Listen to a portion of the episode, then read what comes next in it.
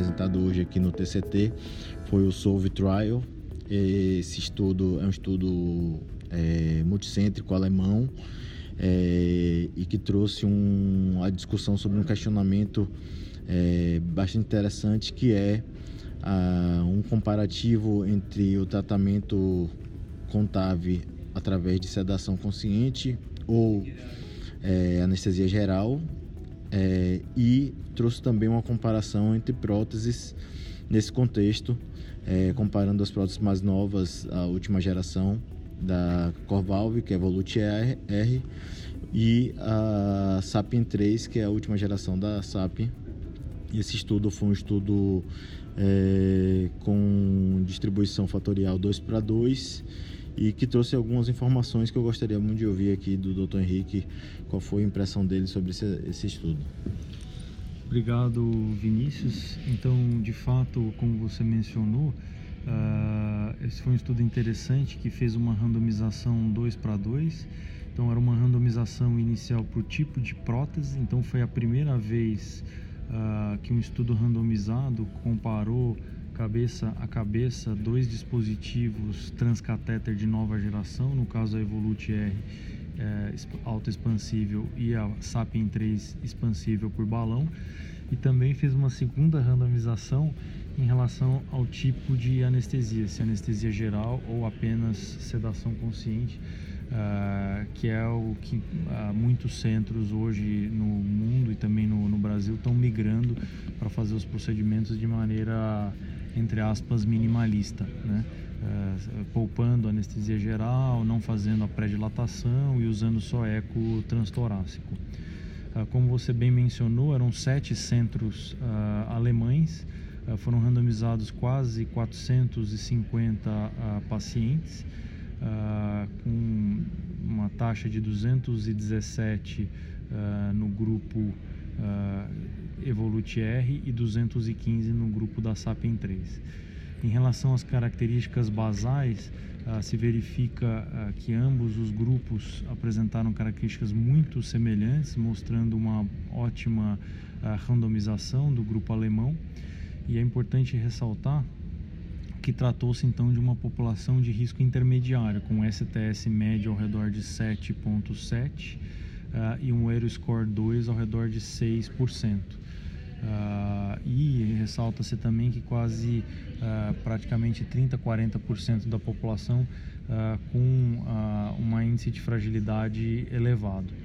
Em relação às outras características, trata-se de uma população bem parecida de TAV, média de idade de 80 anos, um terço, quase praticamente um quarto dos pacientes uh, com algum grau de comorbidade importante, como insuficiência renal, fibrilação atrial em cerca de metade dos casos, né?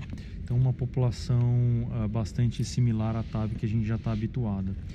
Em relação aos resultados do estudo, para o desfecho primário uh, de morte, AVC, Uh, regurgitação moderada ou importante e necessidade de marcar passo em 30 dias, ou seja, um desfecho combinado de 30 dias, eh, verificou-se então uma taxa similar entre os dois grupos de 27%, 27,2% para o grupo Evolute R e 26,1% para o grupo da Sapien 3. E quando a gente analisa os desfechos uh, individuais, uh, em termos de mortalidade, uh, em torno de 2,8% e 2,3% para Evolute e Sapien 3, respectivamente, um desfecho similar.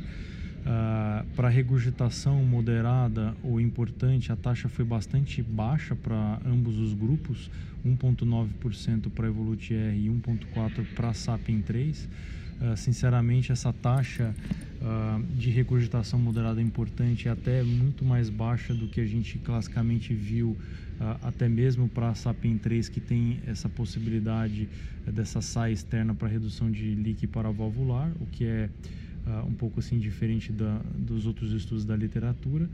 E em relação a AVC, uh, ah, especificamente AVC, houve uma taxa uh, bastante elevada com a SAPIEN 3 de 4,7% uh, em relação a 0,5% uh, para a Evolute R, o que é de certa forma surpreendente, porque se a gente comparar essa taxa de AVC desse estudo ela foi uh, muito mais baixa com a Evolute R e muito mais alta com a Sapien 3 do que qualquer outro estudo randomizado e registro uh, recente com esses novos dispositivos, mas o resultado está aí, né?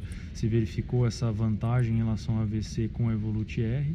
E por fim, em relação à taxa de marcapasso, ao passo que com a Evolute R uh, verificou-se uma taxa de 22,9%, o que é bem condizente uh, com os estudos da literatura. Com a Sapien 3, essa, essa taxa foi mais elevada, de 19%, versus em torno de 10% uh, uh, com outros estudos recentes, mostrando então uma, uma equivalência de ambos os tratamentos em relação à taxa de marcapasso. Outro detalhe importante desse estudo foi a comparação em relação à anestesia local e a anestesia geral, né? A sedação versus anestesia geral. Uh, também quando se comparou esses dois grupos, as características basais foram bastante similares uh, entre os grupos. Não houve diferença por desfecho primário combinado de morte, AVC, infarto agudo do miocárdio, infecção com necessidade de antibiótico e insuficiência renal em 30 dias. Foi uma taxa combinada de 27% para só sedação e 25,5% para anestesia geral. E quando se analisou individualmente esses desfechos de morte, AVC, infarto ah, do miocárdio, infecção e insuficiência renal, uh, também as taxas foram muito similares uh, entre as duas estratégias de anestesia local uh, e anestesia geral.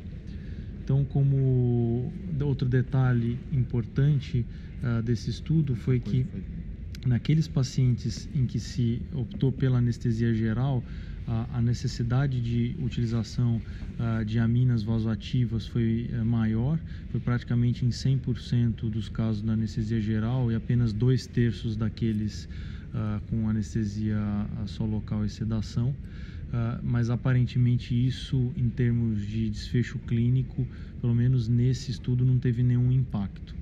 E uma outra coisa que chamou muito a atenção e até foi questionado durante a apresentação foi a questão da taxa de hospitalização, porque uma das vantagens potenciais de utilizar só a sedação é você liberar esses pacientes para casa mais cedo, antes, né? E nesse estudo, a mediana de tempo, é, a, desculpa, a média de internação de hospitalização de ambos os grupos foi de nove dias, sendo que a grande maioria dos pacientes ficaram dois dias em UTI o que é de certa forma um pouco estranho e diferente daquilo que a gente verifica na nossa prática em outros estudos, né, fazendo uh, esse approach de uh, só sedação consciente, onde grande parte dos pacientes vão uh, de alta em dois, eventualmente três dias.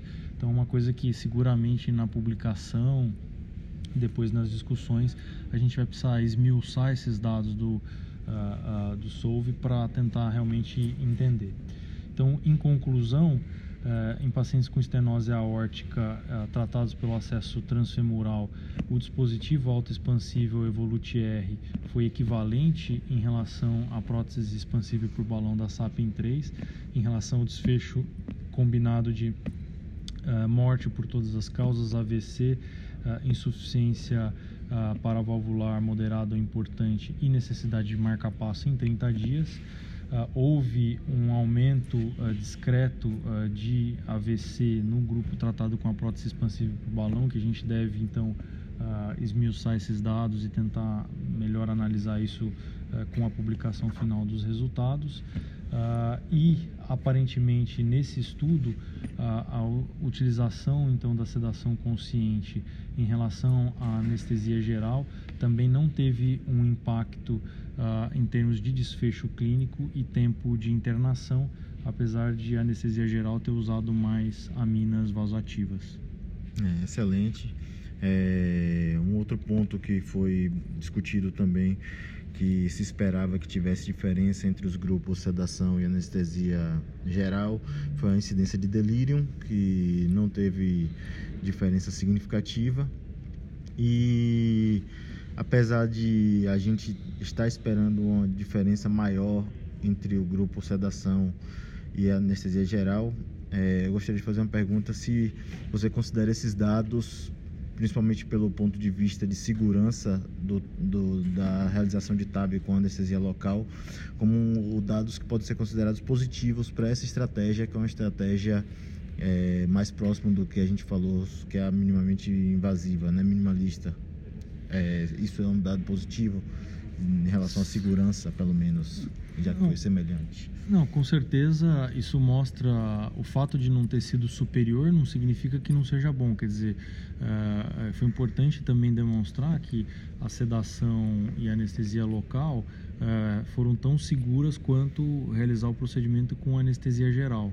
É, é, óbvio que sempre num estudo randomizado se toma mais cuidado, uh, se deixa o paciente internado mais tempo, uh, enfim, uh, muitas vezes o estudo randomizado não é totalmente aquilo que a gente faz muitas vezes na prática clínica, mas pelo menos esse estudo trouxe uma informação importante no sentido de mostrar que é tão seguro quanto, né? E existem outros estudos, inclusive randomizados em andamento, que, que vão avaliar especificamente também essa questão uh, da anestesia uh, local e a sedação e eles podem eventualmente trazer informações eventuais até de, be de benefício uh, desse, desse tipo de approach no sentido de mandar mais cedo para casa esses pacientes, ficar menos tempo internado, com isso eventualmente reduzir custo e tornar o procedimento mais, mais custo efetivo. Uma última pergunta aí, é, que surgiu principalmente a partir dos dados de taxa de marca-passo desse estudo. É, a gente tem visto quando você avalia alguns centros fora, é, fazendo mesmo com a prótese autoexpansível, se não há alteração eletrocardiográfica significativa é, no momento pós-procedimento, alguns centros já retiram o marca-passo provisório é, de, de, imediato, mesmo com a prótese autoexpansível. Você acha que com esses resultados aí que mostram um, patamar semelhante de taxa de marca-passo definitivo entre uma prótese balão expansível e autoexpansível, você acha que você já se sentiria seguro em, em agir dessa forma, já tirar precocemente o marca-passo, talvez de uma prótese autoexpansível ou estender um pouco mais o marca-passo numa prótese balão expansível? Você acha que mudaria a sua prática isso, esses dados isoladamente? Eu acho que os dados isoladamente não mudariam em nada a nossa prática. Existe ainda muita controvérsia em relação ao manejo dos distúrbios de condução no TAV, que uh, são a complicação mais frequente do TAV.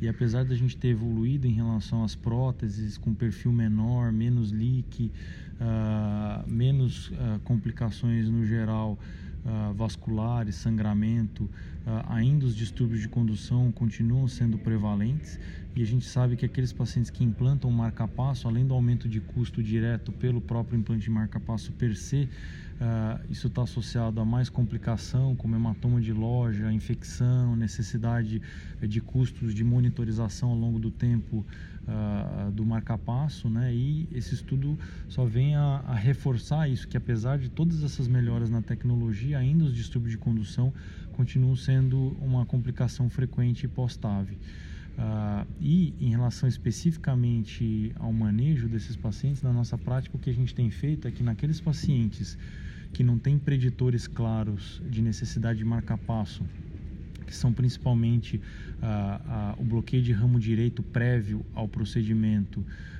a presença de outros bloqueios como BAV de primeiro, eventualmente já um bloqueio de ramo esquerdo.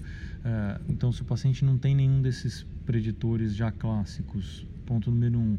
Ponto número dois, se ele não faz nenhum distúrbio de condução, ou seja, não faz um, um BAVT periprocedimento, não alarga muito o QRS e etc., a gente tem uh, retirado o marcapasso provisório uh, logo após a TAV, até porque uh, você deixar também o marcapasso provisório na manipulação e etc., você pode ter complicação de perfuração e tamponamento, que são também bastante complicadas e potencialmente fatais.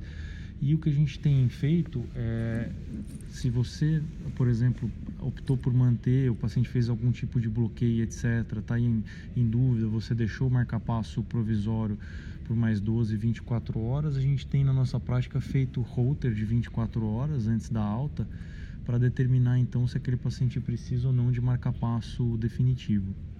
A gente teve também outros dois estudos recentes analisando somente o eletrocardiograma uh, do paciente antes da alta e foram estudos interessantes que mostraram que aqueles pacientes que têm um PR menor do que 200, 240 milissegundos, tem um bloqueio de ramo esquerdo, mas com menos de 160 milissegundos e não fizeram nenhum bloqueio uh, periprocedimento, o risco dele precisar do marcapasso definitivo é muito baixo.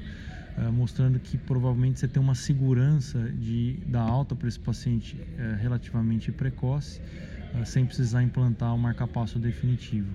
E também naqueles pacientes onde não houve o aumento do intervalo PR, mais do que 40 milissegundos após a TAV.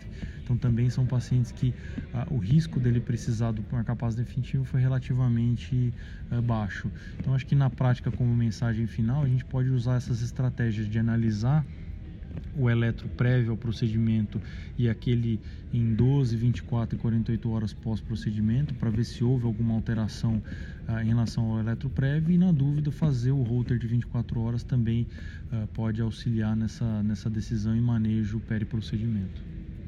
É, muito, muito boas as considerações do Dr. Henrique. É, com essa, esse último estudo, a gente encerra aqui ah, os comentários sobre os três estudos principais de TAV que foram apresentados hoje no TCT. É, e a gente agradece pela disponibilidade do Dr. Henrique e no decorrer do, do congresso, surgindo mais alguma coisa interessante, a gente vai recorrer aí à ajuda dele para discutir temas interessantes que foram apresentados aqui no TCT. Obrigado, Vinícius. Um abraço.